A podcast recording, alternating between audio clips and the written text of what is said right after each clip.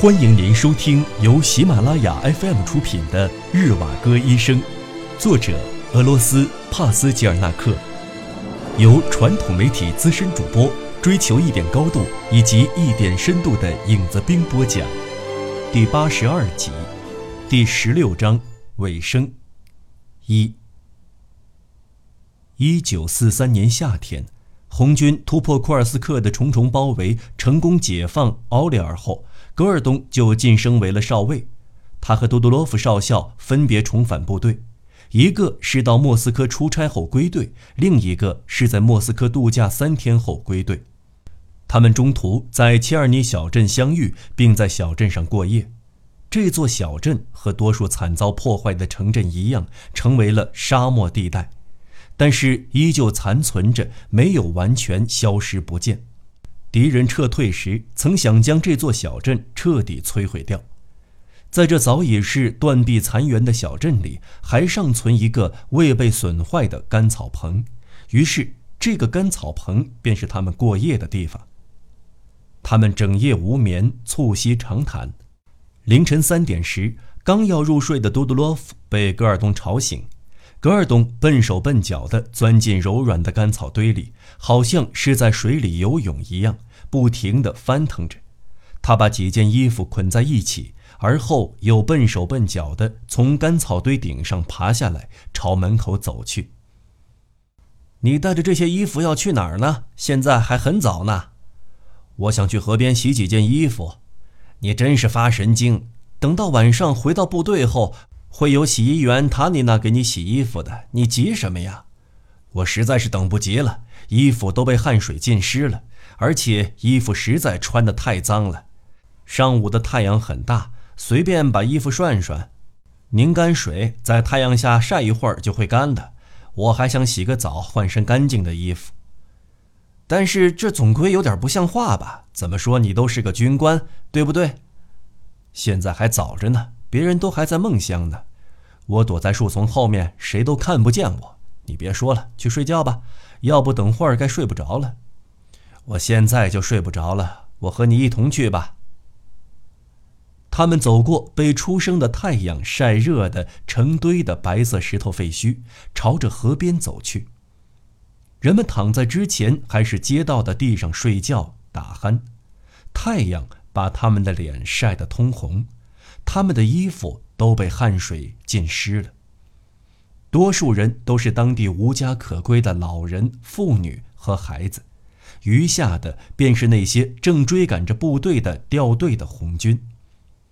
格尔东和杜杜洛夫小心翼翼地盯着脚下，慢慢地从他们之间穿过，害怕自己踩到他们。不要这么大声地说话，吵醒他们，我可就不能洗衣服了。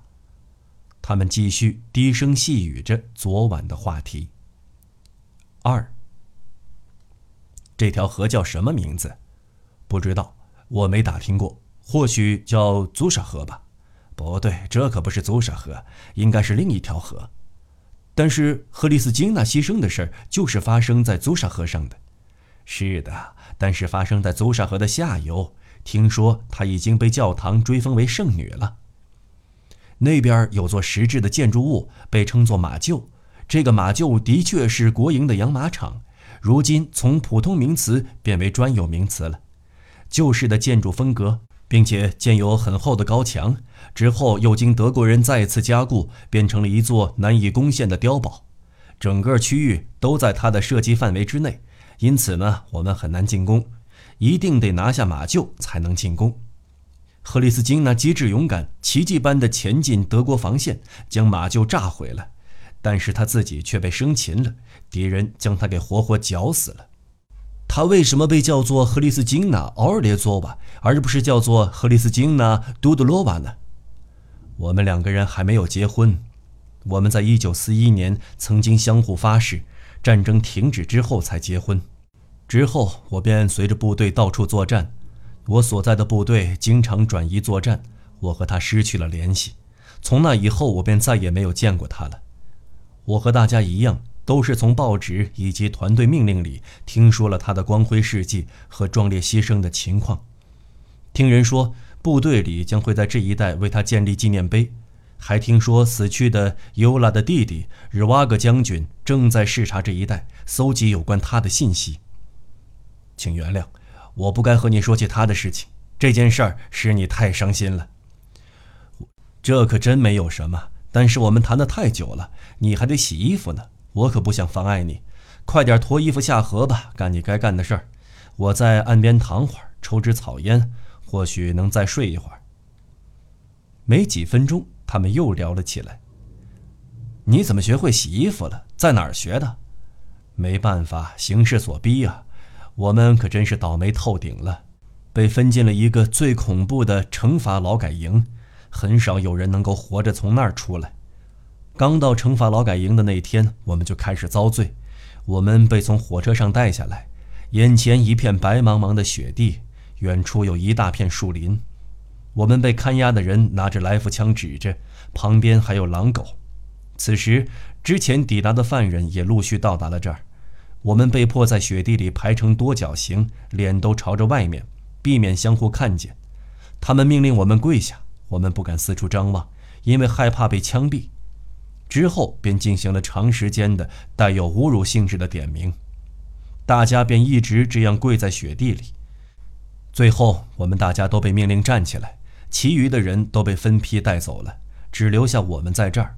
之后便宣布。你们的劳改营就在这儿，随你们怎么办？大雪不停地下着，白茫茫的雪地中间插着一个桩子，此外便别无其他了。还算走运，那时我们的情况稍微好一些。我再一次被关了进去，还是因为头一次的事情。不过由于第二次判的罪不同，条件也自然不会相同了。再次出来后，还是和第一次一样，又恢复了名誉。被批准再次回到大学教书之后，鼓励我参军的时候，便给了我个少校军衔。这可是真的少校，而不是像你一样从劳改营拉出去代功立罪的。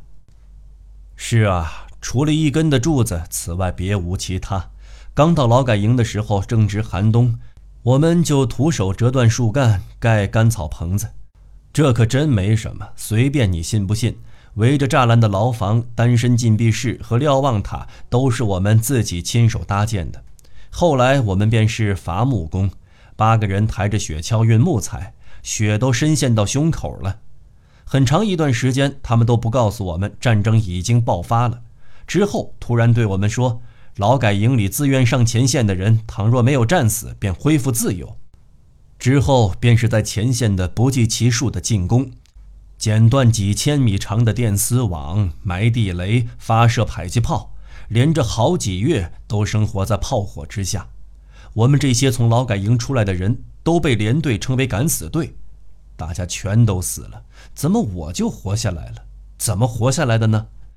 和恐怖的劳改营相比，在这流血的战场上，我觉得更幸福，并不是因为恶劣的条件，而是因为别的原因。是啊，朋友。你可真是受了不少苦，在那儿什么都能学到，更何况是洗衣服呢？真是太奇怪了。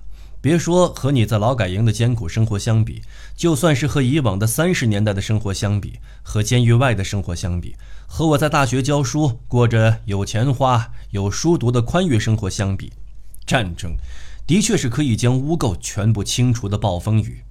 之后便是清新的空气。吹拂着自由的微风。我认为集体化是一个错误的、失败的措施，但是这种错误却又不能被承认。之后便用一切恐吓的手段，使人们不能思考和议论，迫使他们去看虚构的东西，相信与事实截然相反的东西，就只是为了掩饰集体化的失败。耶若夫空前绝后的残暴就应运而生了。那些宪法只是做做样子的，并不会真正实施，而那些选举也是有名无实。战争爆发而产生的恐怖现实、现实危险以及现实死亡所带来的威胁，和那些残暴不仁且假仁假义的统治相比，战争反而更加让人觉得轻松，因为战争所带来的威胁已经迫使那些谎言不能再大行其道了。不仅仅是你们那类受苦役的人有这样的感觉。无论是在后方还是在前方，所有的人都拥有这种幸福的感觉，并且舒心地呼吸着。怀揣着真正的幸福感和满腔激情，投入到战争的熔炉中，这个充满残酷、死亡以及重生的大熔炉。十几年革命锁链中的一个特殊环节就是战争，战争使得变革的直接本质的原因不再起作用了，很多东西间接结果、成果的成果、后果的后果都开始显现出来了。灾难使人们的性格得到锻炼。摒弃娇惯英雄主义，准备为空前伟大的事业而献身。我们一代人的道德便包含了这使人震惊的奇迹般的品质。虽然赫里斯金娜被活活绞死，我多次受伤，我们损失巨大，并且为了这场战争而付出了沉重的代价，但是当我察觉到这一切时，我仍旧觉得很幸福。舍身成仁的光芒帮助我忍受了赫里斯金娜的死亡给我造成的痛苦。她的死亡以及我们的生活都被这种光芒给照亮了。您正在收听的是由喜马拉雅 FM 出品的《日瓦戈医生》。我获得了自由，就在你这个倒霉的家伙受尽折磨时。赫里斯金娜考进大学历史系，因为她学的是历史，所以自然她就成为了我的学生。很久前，在我头一次被释放后，尽管这个出色的姑娘当时还小，但是她还是引起了我的注意。尤拉那时还在世呢，你记得吗？我曾经跟你们说起过她。任谁也料想不到，我居然成为了她的老师。学生批判教师在那个时候也刚刚成为一种时髦的风气，赫里斯金娜也兴致勃勃地参与到批判的行列中。天知道他为什么要如此疯狂地批判我。历史系里其他同学都纷纷替我讲公道话，因为他对我的批判相当执着、凶狠且又缺乏公正。赫里斯金娜真是幽默极了。用任谁看都知道，他是用我的假名来指代我，在墙上写报道，肆意的嘲笑我。一个十分偶然的机会使我了解到，他之所以对我如此憎恨，是出于他爱的伪装。他多年来一直将这份爱埋藏在心底，而我对他也是一样的情感。我们在一起度过了一个美妙的夏天，那是在1941年战争爆发前后。几个男女大学生和丽斯金娜也在其中，住在莫斯科郊外的别墅里。我之后所在的部队当时也驻扎在那里。那时他们正在参加军训，建立民兵分队。赫里斯金娜当时正在接受跳伞培训，将头一次夜袭莫斯科的德军飞机击退。我们就是在这些活动中建立了友谊。我已经说了，就在那时我们订婚了。但是很快，由于我得跟随部队转移作战，就不得不分开。之后，我们就失去了联系。当战争局势有所好转，无数德军开始投降，我被从高射炮部队调到司令部的第七处。我两次受伤，并且两次住院接受治疗。我之所以被调到司令部的第七处，是因为那里需要懂外语的人。当我在人海茫茫中找到你后，便坚持要将你也调过来。洗衣员塔尼娜认识赫里斯金娜，并且两个人关系不错。他们在前线认识，并成了好朋友。关于赫里斯金娜的很多事都是听他说的。塔尼娜总是笑眼如花，和尤拉一样。你注意到了吗？当她一笑时，她的高颧骨和翘鼻子就不怎么看得出来，看起来非常迷人可爱。和他同一类型的人，在我们这儿见得多了。或许我知道你这话的意思吧，但是我没留意过。塔尼娜·别佐切列诺娃这绰号听起来实在是难登大雅之堂，太不像话了。无论怎么说，他又不是姓这个的，全都是胡编乱造的，用来侮辱他的。你觉得对不对？他曾经解释过，他是个无家可归的孤儿。无父无母，可能是俄国偏远的地方用粗俗生动的语言叫他是没有父亲的孩子。和他住同一条街的人都不知道这个绰号的意思，别人走音的跟在后面叫着，久而久之，这就成了他的姓了。三。格尔东和杜杜洛夫两个人在切尔尼小镇过夜，并通宵畅谈后没多久。他们便来到已经被夷为平地的卡恰列沃。他们在这里追赶上了主力部队的后勤部队。尽管已经入秋，但是天气依旧炎热，并且已经持续了半个月的晴天。